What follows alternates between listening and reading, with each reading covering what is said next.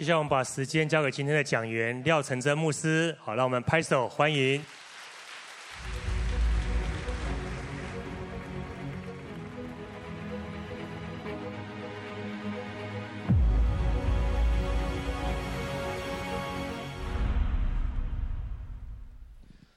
好，弟兄姐妹平安。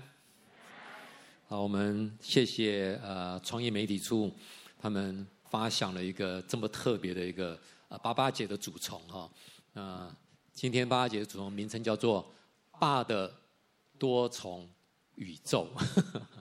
呃，这个这个创意哦，真的是是来自于呃妈的多重宇宙哈，这不是骂人的话。呃。那这个片子，我想大家都知道，在今年奥斯卡金像奖的时候，他们得到了七项的金像大奖啊。那特别当中，呃，第一次是亚裔的一个女演员呢，得到最佳女主角，非常非常的不容易哦。那当然，呃，这部片子呢，它在讲什么呢？它讲到多重宇宙。对，我上网去爬了一下，多重宇宙、平行宇宙，天哪！这个是一个非常艰深的学问哦，看也看不懂。我们在概念上应用就好了。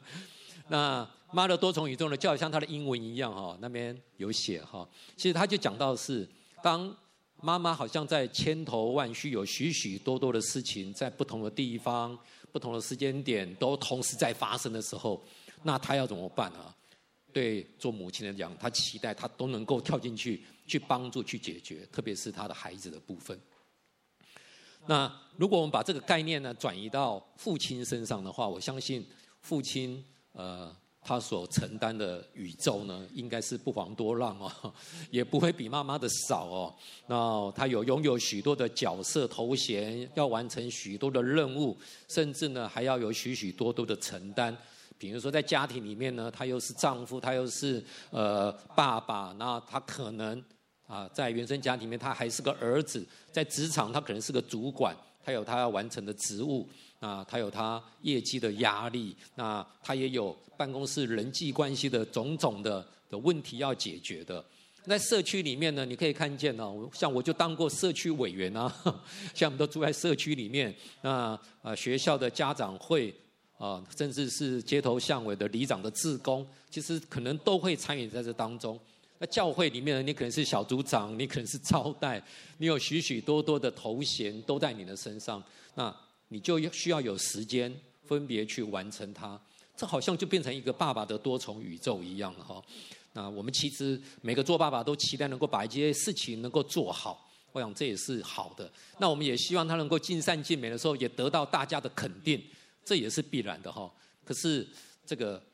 真的严严格讲起来，这个不太可能哦，还是有点呃，我们的时间体力都处处受限，没有办法达到让大家都能够非常非常的满意哦。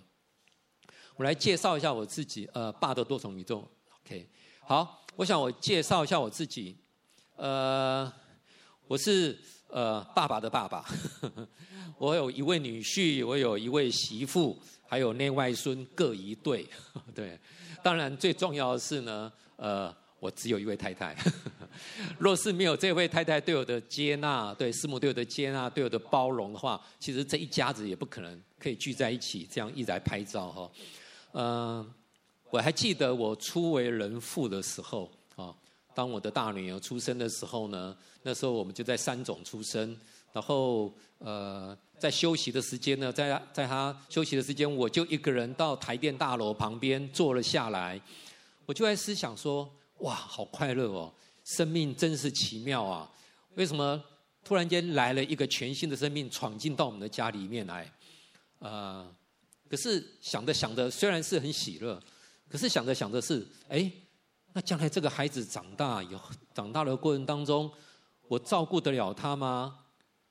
那？他将来会变成什么样子呢？啊，那他如果遇到危险，我保护得到他吗？哇，开始又想到很多很多的，让我觉得非常非常彷徨的一些的事情。我觉得我没有人教过我做父亲，所以在那个时刻呢，呃，我就会觉得，虽然呃有成为一个父亲一则一喜，其实心中还是有许许多多的忧虑哦。这就是爸多重宇宙的开始。那什么时候最能够体会到这些多重宇宙对我生命中的一些的腐蚀？我想叫腐蚀好了哈。对，应该就是我们决定献身去读神学院的时候。当我们读了神学院一年呢，我们家开始生了老三。对，所以那时候家里面呢，呃，有个新生儿，还有两个中学生。那我又我的身份呢，又变成学生。学生要面对的在就是考试、上课，对，然后呃交作业等等的哈。所以时间时间非常非常的紧哦。那因为又是要实习，教会的实习有许多的侍奉的项目要参与，所以能够分别出来的时间给家人，真的非常非常的有限哦。所以在那段时间里面，我觉得我自己都非常的挫折，也自我控告，因为觉得自己不但是孩子照顾不到，连妻子的心也照顾不到哈。啊，在这种无助之下呢，呃，我甚至觉得说，我要不要退学了？像我这样子，我恐怕要当传道人，恐怕是不可能的。对，那后来呃，也经过师母的鼓励，后来我们就决定，我本来是修两年的神学院哦。我想说年纪已经有了，应该赶快出来服侍。结果呢，还是得把它改成读三年才能够毕业哈，勉喘勉勉强的喘息的啊，度过了这段不容易的时间呢。那段时间，我现在身想起来，真的是身心灵是一种崩耗的状态哦。我想这就是一个爸的多重宇宙里面，我们的确会去面对看到的哈。所以接下来我要跟大家谈到的是来自爸爸的礼物哦。其实爸爸这个角色。带给我们这个家跟我们的社会都有一个祝福哦。我其实我们都来承接这个礼物。那根据去年一一一的人力银行调查啊，得到一些的数据，我想可以跟大家来分享啊。第一个呢，有将近一半的职场爸，他必须要从事第二份的工作。哇，这个比例我看都看得也是蛮惊讶的哈。呃，必须哦，意思就是说。在经济上，他们的确是有那个需要的，不容易的哈。那还有一个数据呢，就是有将近三分之一的职场爸，他都感到什么？几乎吃不消的压力，啊，几乎吃不消的压力哈。对，所以这也是哈。我想，第一，这前面这两个可能跟近期，特别是疫情之后的通货膨胀，应该是有很大的关系哈。然后物价不断的上涨哦，不晓得大家还记不记得那时候鸡蛋涨价的时候呢？我想鸡蛋大概涨几倍啊？三倍有吧？啊，对，那非常非常的有压力哦，所以生活经济上的确是非常非常不容易，且遇到前所未有的压力。然后难道只有这些压力而已吗？哈，我想第三个呢，就是职场爸有说不出口的烦恼跟困境哦。的确，呃。这些的压力的来源呢，除了是经济的原因以外，因为对职场爸来讲，他努力工作赚钱，他为的是什么？就会还是为了这个家嘛，对不对？可是呢，他把时间耗在职场呢，他却没有时间去陪伴家人。我想这也是形成他另外一个压力哦。所以，呃，他的统计里面讲到压力，当然有经济的来源呢，工作的压力、经济的压力、育儿的压力，对。还有配偶的压力哈，我不晓得你的配偶会不会给你压力，对？那呃，所以他有许许多多的困扰，这个困扰就写在下面哦，都这一些都是没有时间陪伴孩子。我想对于爸爸这个宇宙呢，严格讲起来也是让人家非常烦恼的一件事情。那来自爸爸的礼物包括什么呢？我想呃，爸爸既然是家庭当中的主要的经济支柱，对。那他承受的压力也很多，OK？那台湾基本上有一种信念呢，就是要拼才会能爱拼才会赢哦，要拼才会赢哦。所以多数的男性呢，结婚之后的工作就会更加努力哈。对，所以责任跟压力呢，其实也促使了做爸爸的，他的确他在他的职场上面可以更大的发展，可以得到老板的赏识，可以增加经济收入，也是非常好哦。那让我对男性的认识呢，大部分男性呢还是很想要有那个成就感，在工作上能够有好的表现，这样这的确都是的哈。那另外一个呢，从台湾能够有经济奇迹，也因为很多人加班加出来的原因呢哈。对，这应该也是一个爸爸带来的一种祝福哈。那还有一个什么祝福呢？礼物呢？就是数不尽的烦恼跟高压哦。呃，其实职场爸他在承担了这一些的职场上的压力。对，其实他在承担这一些的时候呢，他大部分的职场爸爸都把这一些的压力情绪吞下去了。他宁愿让自己来忍受更多的负面的烦恼，然后他宁愿把安舒跟放心留给他的家人。我相信我们当中，如果你是当爸爸的，基本上应该都是这种概念哈。可是这样子的做，的确是一种礼物送给家人。可是这样子做呢，也会带来一些的后果，就是你把你的负面情绪呢，啊，压抑在心中，它久不久呢，就会出来爆发一次。嗯，这样子的事情如果发生在家当家庭当中的时候，也会带来家庭关系的张力，带来家庭关系的一个伤害。加上你没有办法满足家里面的情感的需要，如果经济上也还是很紧张的话，我相信对所有的爸爸而言呢，他都会有内疚跟自责。加上他可能会觉得说，他被家人都不被了解哈，所以因为是这样子的话，他可能会选择一种方式，就是。干脆离开家庭远一点好了，干脆更多的浸泡在工作当中好了。甚至有一些呢，在多么一点的休息时间呢，他不敢跟家人在一起相处，因为总是会有许许多多的摩擦。那他干脆就自我沉溺，沉溺在一些啊、不是一个非常好的一个状的状况。那这个时间久了以后，你一定会发现，很多的年轻人其实他的健康就开始失去了哈，受到很大很大的影响。我想，我刚刚讲的这一些的事情，在我们的牧养当中，当传道人，其实说在弟兄姐妹里面，我们经常看到这样的状况，哈，也为数也是不少的，都是这样的情况。所以，我们的确是要认清一个事实啊。当我们在面对我们的多重宇宙的时候呢，你不要忘记了，它一切同时都在发生。意思就是说，在平行宇宙里面有许多的事情，它同时也在发生啊。所以。我们是受限的，我们不是上帝啊！我如果选择了这个宇宙，我选择了，那这个宇宙呢，就会主宰在我们的生命当中，你就会成为你生命中的宇宙哈。你没有选的那一边呢，它也不会因此而消失，而是在平行当中、平行空间里面，它还是继续在那里哈。只是因为我不在当中而已哈。那这就是一个事实。那另外下面这一句话呢，就是妈的。这个多重宇宙里面的经典的金句，他就说：当你选择的别的宇宙，没有一刻不再呐喊着要吸引你的注意。如果做爸爸的，你选择了职场，不好意思，你的孩子一定会不断的呼唤你，你的配偶一定会不断的呼唤你，这是很真实的哈。呃，可是要怎么办呢？我们有时候会觉得很难呐，对，很难，对。可是因为你选择了。你选择了这个宇宙，其实你就在面对你人生中可能必须要拒绝，你就在面对你人生当中，其实就是会有失望。有些也是因为这样的选择、这样的拒绝，加加上这样的失望，造就了现在的你的境况就是如此。这本来就是这样。可是现在的境况，无论你喜欢我不喜欢，但是但是当初都是你选择的。都是你选择的哈。有些人呢，他就会因为我不喜欢我现在的境况，他就自己被困住了，他就觉得自己没有路走了，他就觉得我当初为什么要这样选择？他不断的控告自己，他觉得他的人生毁掉一半了，甚至是全毁了！对，所以在这边也是要。我们一起来，一起来鼓励有自己的，是不要小看你自己哦。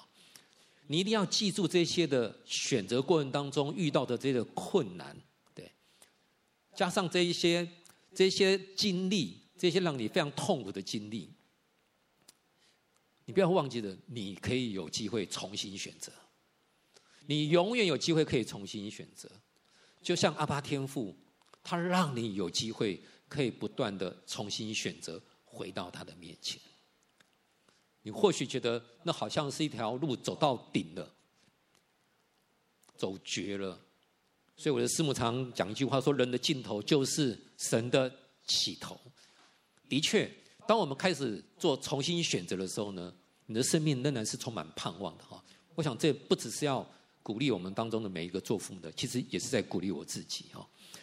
那上次巴牧师来到我们当中讲到的时候，他就有提到说他在台湾可能的日子会，呃，胡适的日子会告一个段落，他要回到英国去。那他在讲到的最后面，他也提到是说，他很想要跟我们介绍一下他的五位女儿，他的家庭哈。可是真的是没有太多的时间。那当下崇拜结束之后呢，我就立刻跑去找他，我就说我们在八月份有一个呃特别爸爸的一个特别的主从，我想要要巴牧师，你是不是可以在我们当中做见证哈？所以呢，巴牧师呢，呃，今天呢就特别从英国哦，不是，是我们张前，我们就预备好，先把他的对家庭的一个见证把它录了下来哈。所以，让我们来听一听哦。我想巴牧师应该是所有做爸爸里面，他是最超级的多重宇宙，我们再比不过他的哦。我们听听看他是怎么说的，童工。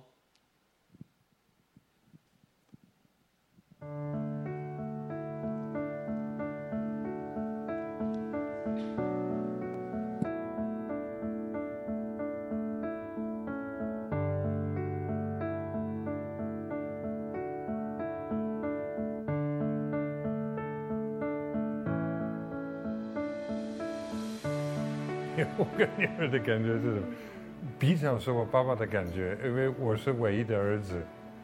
那第一个出生以后，呃，在台湾打电话说爸爸是女的，OK。第二个爸爸是女的，OK。第三个爸爸是女的，Oh no！所以过了三年，还要再打电话说爸爸两个都是女的，因为是双胞胎。那我是。就开始有有一点感觉，哎，怎么没有一个一个儿子，对不对？后来认识他们以后，觉得如果上帝给我机会，我不会改，我不会换，因为每一个非常宝贵。那个时候，中国大陆开始开始有机会能够进去，但是如果从台湾进去就。就不可能，对不对？所以有一段时间我会，呃，离开英国去香港、去中国，呃，来台湾。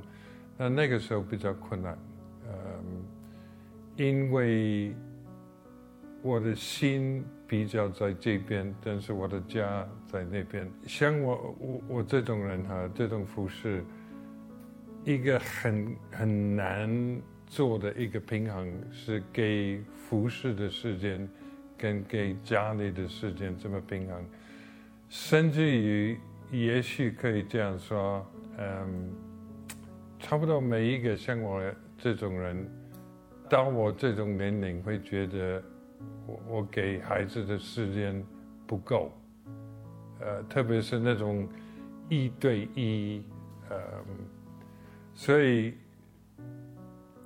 我觉得做父母他的困难是，如果我们能够有了很多经验以后就开始做父母，但是不是这样子，对不对？是是 first time，每一次都是，特别是老大就是第一次，对不对？所以很多功课他们在学，我们在学。所以那个时候有一段时间，我太太跟我我们的。我们的决定是太太以孩子为中心，所以如果我要去去，还是她留在那边照顾照顾他们。然后我们就搬到新加坡，全家搬到新加坡去了。我觉得那个时候有一个很大的错误，嗯，因为很清楚是神的带领，但是我们不跟孩子谈，我们就说我们要搬家，而没有坐下跟他们说。OK，你们的看法怎么样？所以特别是老大，老大那个时候十六岁，呃，他是因为有事，比我们慢一点到新加坡。一到机场，新加坡机场，他说：“我来是我的决定，跟你们无关。”就就是因为我们没有先跟他谈，那所以我觉得我们的功课是这一类的大事要跟孩子商量，呃，让他们能够表达他们自己的意见，而而不要跟他们说我们已经决定了。很重要的一件事就是要他们信耶稣，嗯，他们要做什么？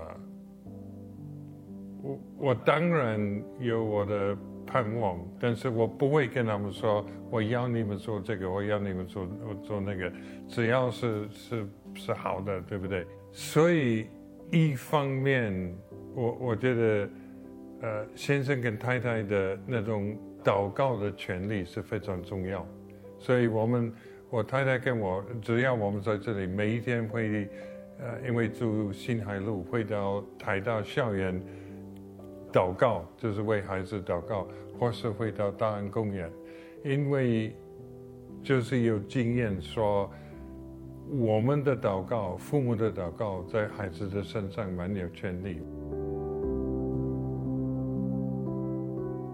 第二点是 integrity，就是如果我说我是基督徒，那孩子会注意看我，那种假冒伪伪伪善那种。Hypocrisy，孩子到一种年龄会很清楚，孩子会注意说：“哎，你说你跟随耶稣，耶稣有没有改变你的生命？你跟别人一样不一样？别人偷东西你会不会？别人说谎你会不会？包含一件事，原谅我说，在华人的文化是非常重要。如果错的话，能够跟孩子认错。”甚至于能够跟他道歉，呃，我们英文不是有那句话 “get real”，就是那种真正里面的人。我觉得孩子要看见，因为如果我说我是一个基督徒，必须我的软弱、我的我的好的地方、我的软弱的地方，都能够在主的面前，也在家里的面前说明白。我需要跟跟孩子说，我有我的心理困难的地方，我有我的我的软弱的地方，我有我的失败的地方，但是耶稣照样爱我。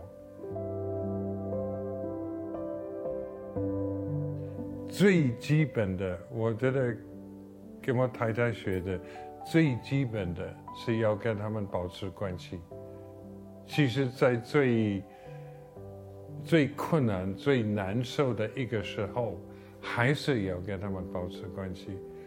那为为什么跟我太太学？因为太太是宣教士的女儿，她有一个一段时间抗议，她到十八岁才信耶稣。那我觉得，我从她学的功课是。其实孩子意见不一样，孩子抗议，孩子跟你觉得你为什么做宣教士，让我们跟别的同学不一样，还是保持关系。我我觉得不管他们走的路如何，还是不会站在那种我不高兴，我不赞成，我我觉得你不对，嗯。因为原则上他们会知道，如果如果走错路，所以比如说老三在纽约做模特，我那个时候在新加坡，我会尽量经过纽约回英国。那有一次我带他去吃饭呢，他就在吃完饭以后就哭了，在街上说：“爸爸，我那么孤单。”那不会说当然如此，因为你没有信耶稣，你做模特，而是抱他安慰他。所以我觉得有的时候，一个父亲爱孩子，有的时候要说话，但是大部分的时候，他们如果我们是跟随耶稣，他们知道我们的立场，你不用告诉他们，而是能够 accept，能够接受他们，能够说。虽然如此，我还是爱你，我还是站在你这边。所以，父亲必须有有有自己的跟主的关系，不是自自己不是一个孤儿，才能够帮助他的孩子。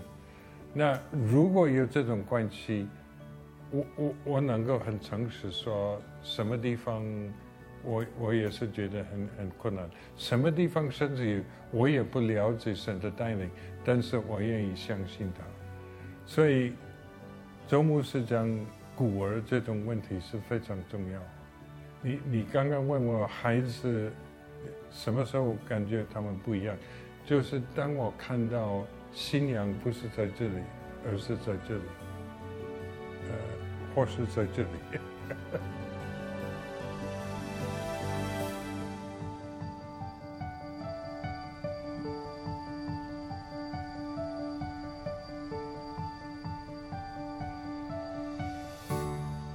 好，我们谢谢巴姆斯。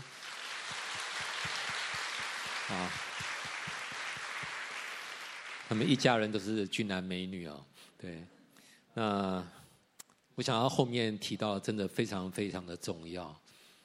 我们在阿爸天父面前，我们是不孤单的，对，脱离一切的孤儿，以至于我们能够来拥抱天上爸爸的慈爱，我们的生命才可能进入到一个新的更新跟转变，我们才有可能在我们的儿女面前，其实他是对我们的观察是最清楚的啊。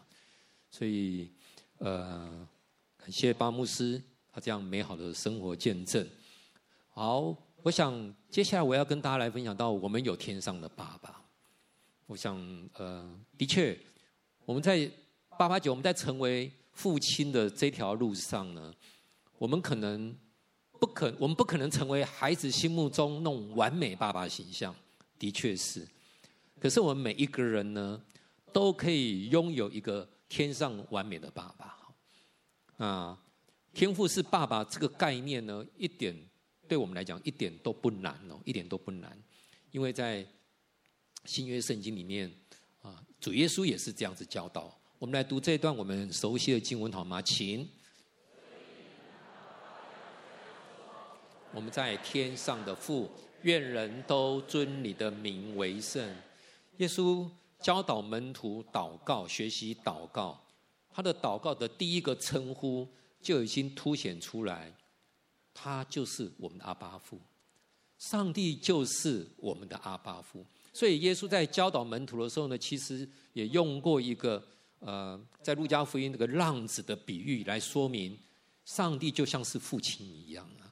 我们知道这个浪子呢，浪荡天涯，到最后苏醒过来的时候，悔改，重新回来。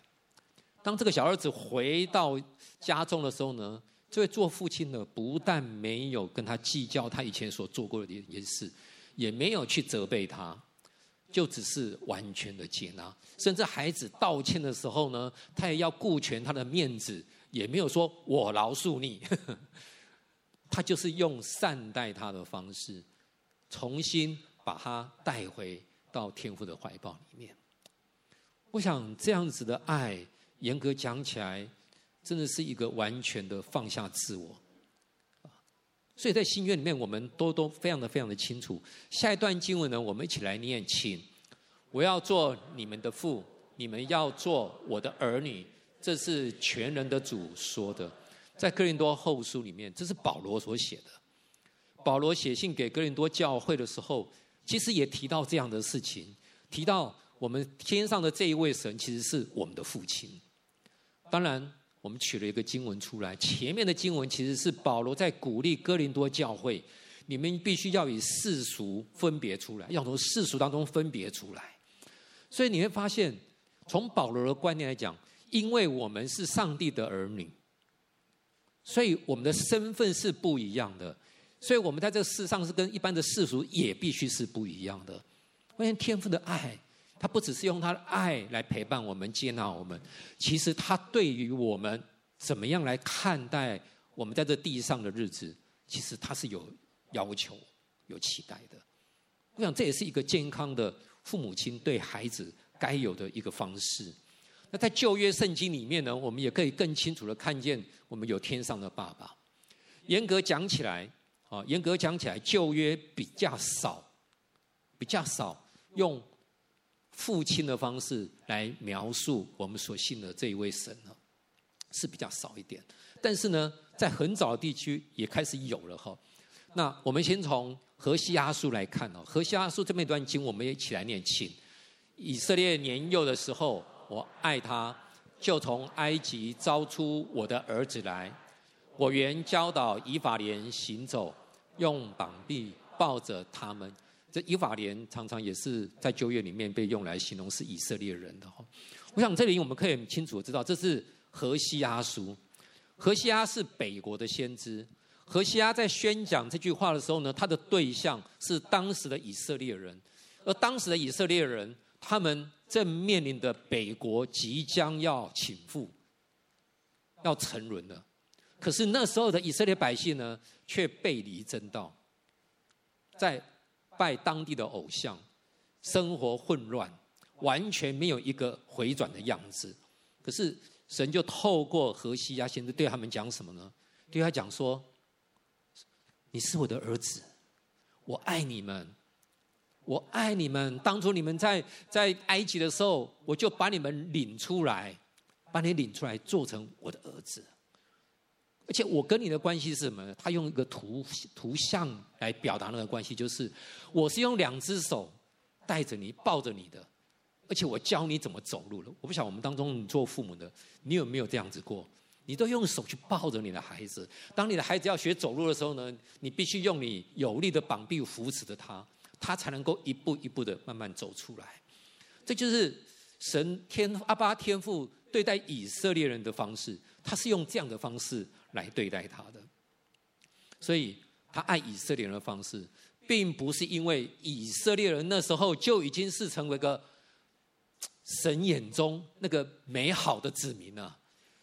那时候呢，以色列却是一个非常不可爱的时候，可是上帝却决定要爱他们，透过先知来告诉他们的话。没想到，当今我们有很多很多的基督徒，我们的确是活在。天父的爱里面，可是我们对天父的爱有一种错觉，我会觉得说，好像我要用更多的努力，才能够博取上帝的爱，更多的浇灌在我们的生命中，才能够赢得天父对我的爱。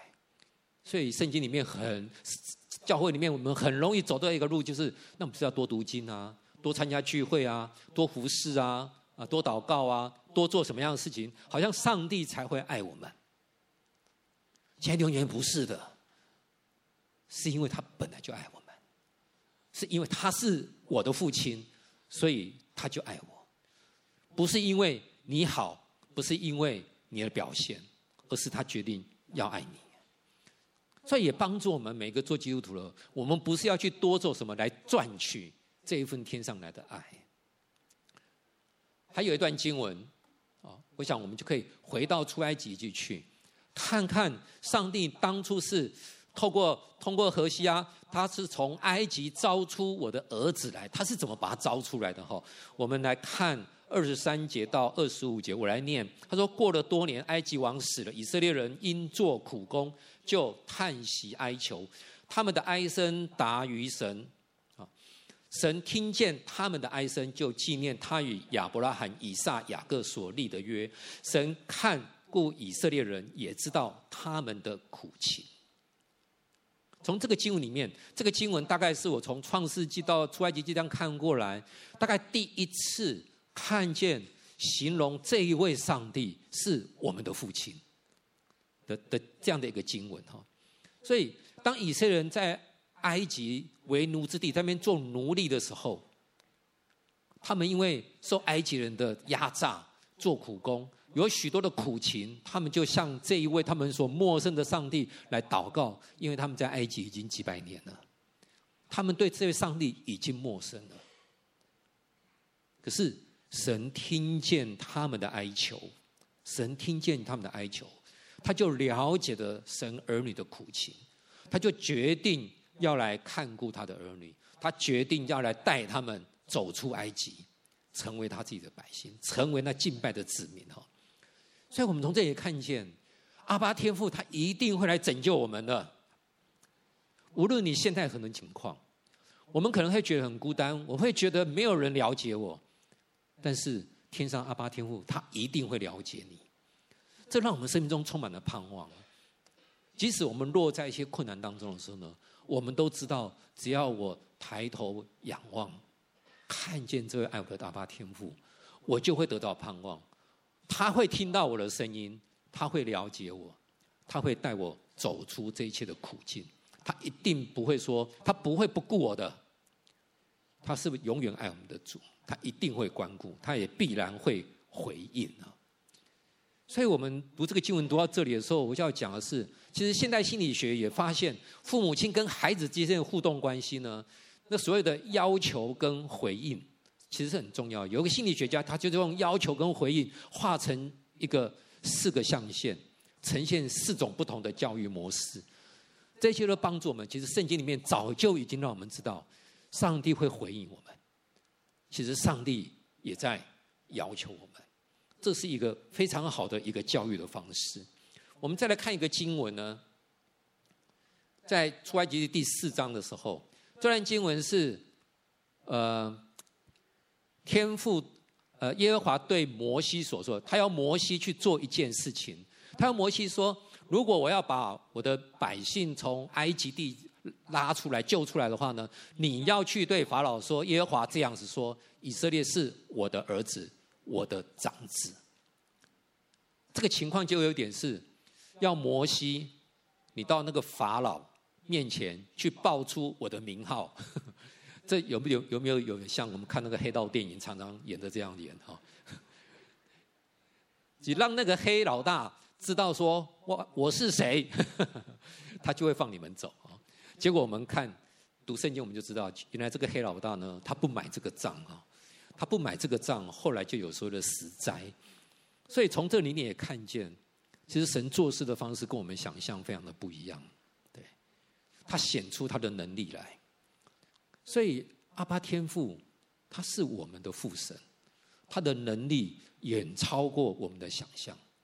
他的名声要是真的被释放出来，其实所有的恶势力通通都会倒塌。对，他是有实力的，而且他说成。就必然就做成的，这就是我爱我们的天赋。我们一辈子都不可能像爱我们的天赋这样子成为父亲，我们也不太可能像孩子所期待那样完美的方式成为父亲。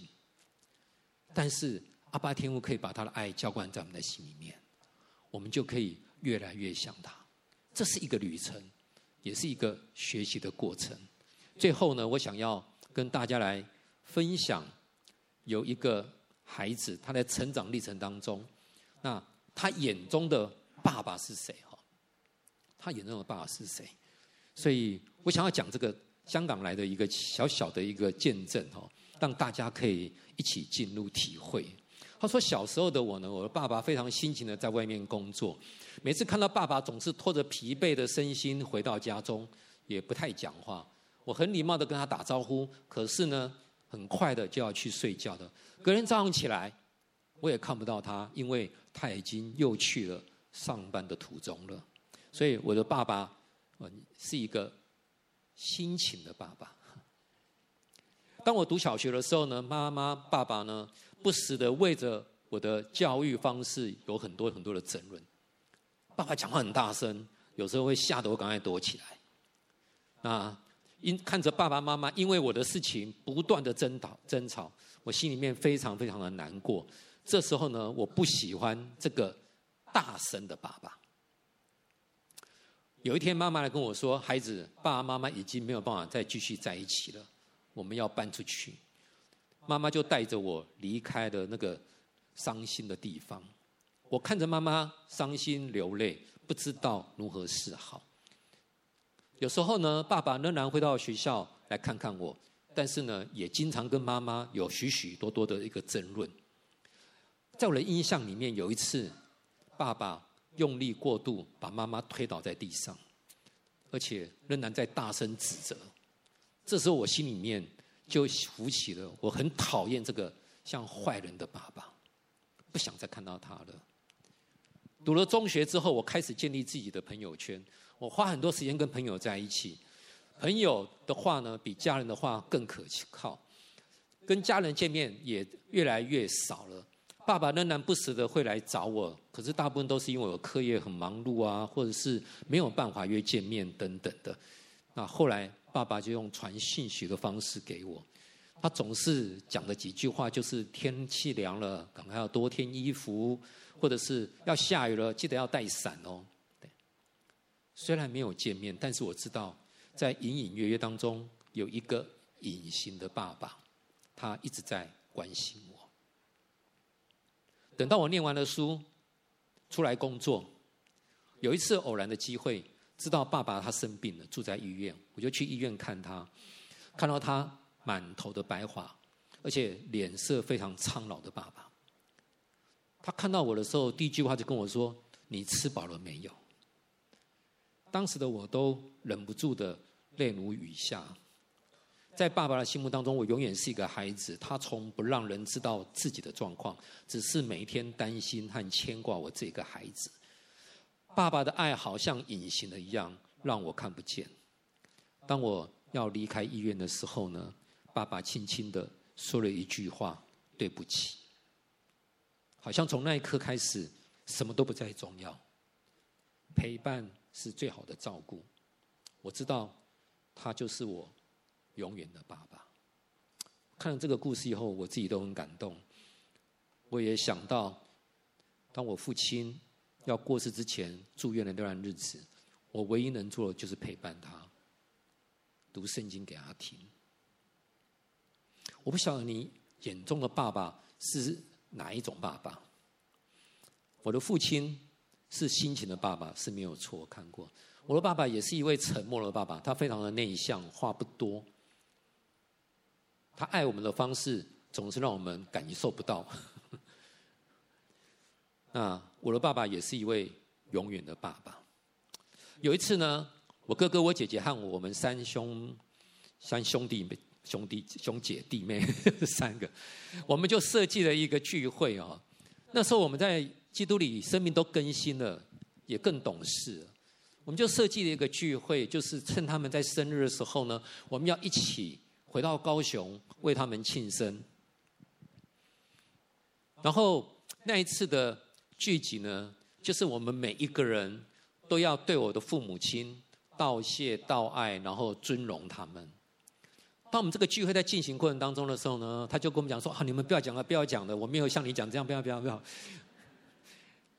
可是讲着讲着，我们都一起哭啊，就我们就一起拥抱。其实我们心里面都会有一种遗憾，就是我们在基督里生命都更新了，可是我的父亲那时候还没信主。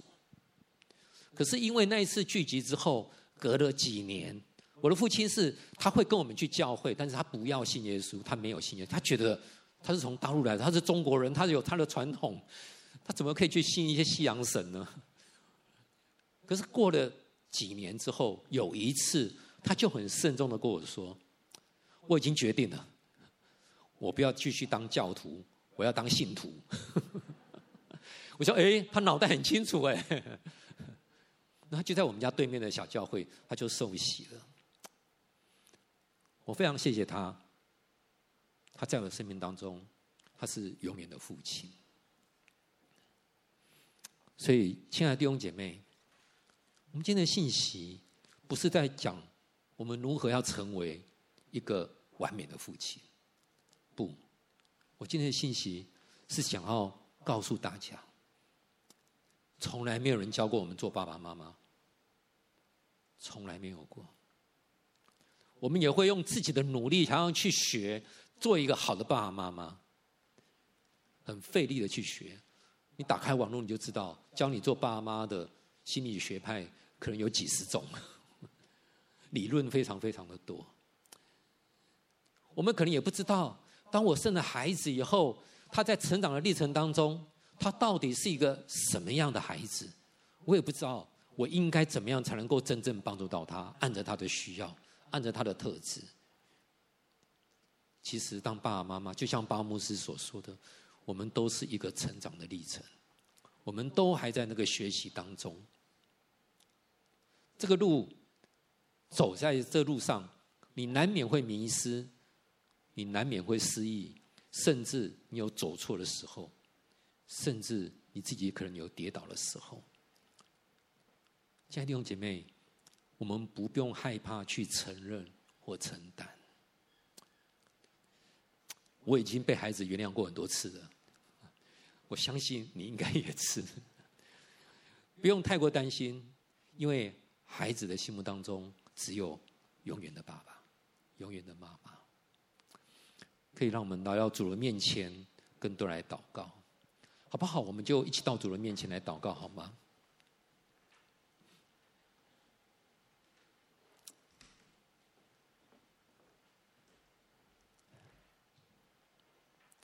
亲爱的主，我们到你面前，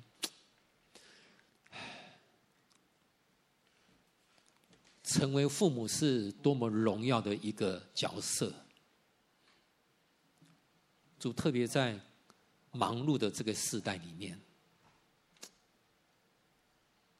主有时候我们承认，我们没有办法让我们的孩子满意。主，但是。你教导我们，主，我们只要来到你的你的怀抱里，主，我们只要投到你的怀抱里，主，我们就要来领受你阿爸天父来的爱，主，我们的生命就得到滋润了。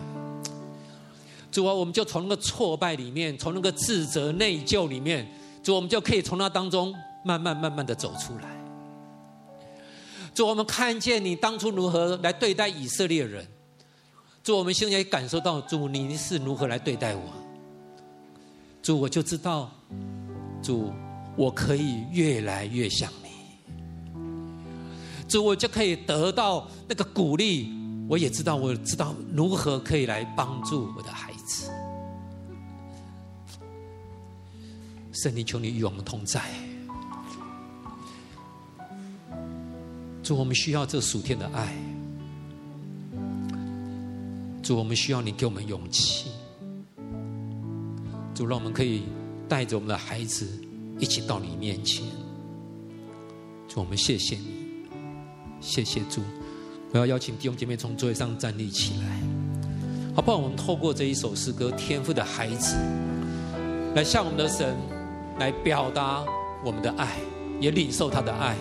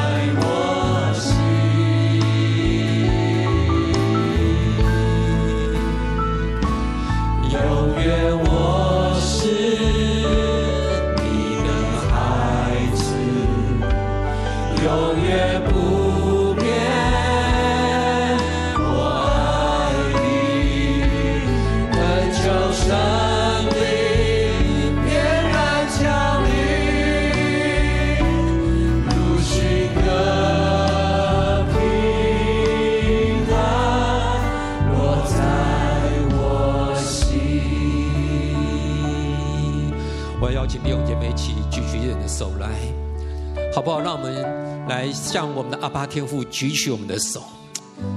我们求神的灵，这时候浇灌在我们的当中，带下阿爸天父的爱来滋润我们的心，赐给我们信心勇气，可以继续来向主奔跑。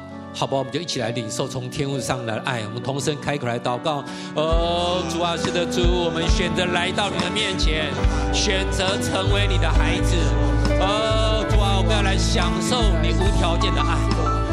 主啊，是的，主，我们这时候愿意把自己完全的敞开，圣灵，你更深的在我们当中来工作。哦，主啊，带下你的安慰，带下你的宝宝，带下你的医治。哦，主啊，让我们在自己的爱里面。主啊，我们再次得着那个健康，再一次被更新、被恢复过来。主啊，我们谢谢你。呃，主啊，做父母亲不再是成为我们的重担。主啊，你要赋能给我们。主啊，以至于你带领我们离开那个孤儿，越发的更像你。主啊，我们赞美你，谢谢你。主啊，因为你是创造宇宙万物的主宰。主啊，在我们人生的每一个向度、每一个多元的宇宙当中。主啊，你都是那个创造者。主啊，你可以带领我们跨越这一切的难处。主啊，因为我们拥有了你，就拥有一切。主啊，我们赞美你，谢谢你，谢谢你接纳我们成为你的儿女，也谢谢你愿意做我们天上完美的父亲。主，我们赞美你，我们就一起来领受从天上来的祝福。唯愿耶稣基督的恩惠。天父上帝的慈爱，圣灵的交通与感动，常与我们众人同在，从今时直到永永远远。阿门，把荣耀归给神，把荣耀归给神。我们的今天的聚会到这边。如果你要接受祷告的特别，天父，我们感谢你，你是我们永远的天父。在今天的这个即将要来到的父亲节的节期，不知道先上的家人思念自己父亲的时候，嗯，会是什么样的？有什么样的需要？那欢迎线上的家人，现在就可以到我们的云端会后祷告室，我们的童工在那个地方要来为你祝福。在今天的聚会里头，我一直思想我思念我的爸爸，在民国一百年的时候，爸爸过世。那在思念父亲的过程当中，回想起，其实在我很小的时候，父亲就有外遇，然后在我的印象中，觉得自己是没有父亲的孩子。但在信主了以后，天父上帝成为我的父亲，也带领我在属灵里面与啊我的肉身的父亲和好。我是在我父亲过世的时候，他的追思礼拜的时候，在我的心里面真实的与我的父亲和好。上帝做了超自然的医治。在那之后，我就告诉上帝说，不会再说我是没有爸爸的孩子。感谢天父，他使我们在啊、我们的生命中恢复了许多美好的关系，但最重要的是与天父之间恢复做他孩子的这一份关系，这是最美好的事。今天这个父亲节，不论每一个家人你所遇到的嗯、实际的家里与父亲的状况是如何，但是呢，在我们天父的爱里，我们没有一个人会是孤儿。我们都是天父的孩子，啊，在这个地方再一次祝福所有的父亲，父亲节快乐啊！甚至是单亲家庭当中母带父职的母亲，祝福你们父亲节快乐。今天的聚会就到这个地方，我们下周再见，拜拜。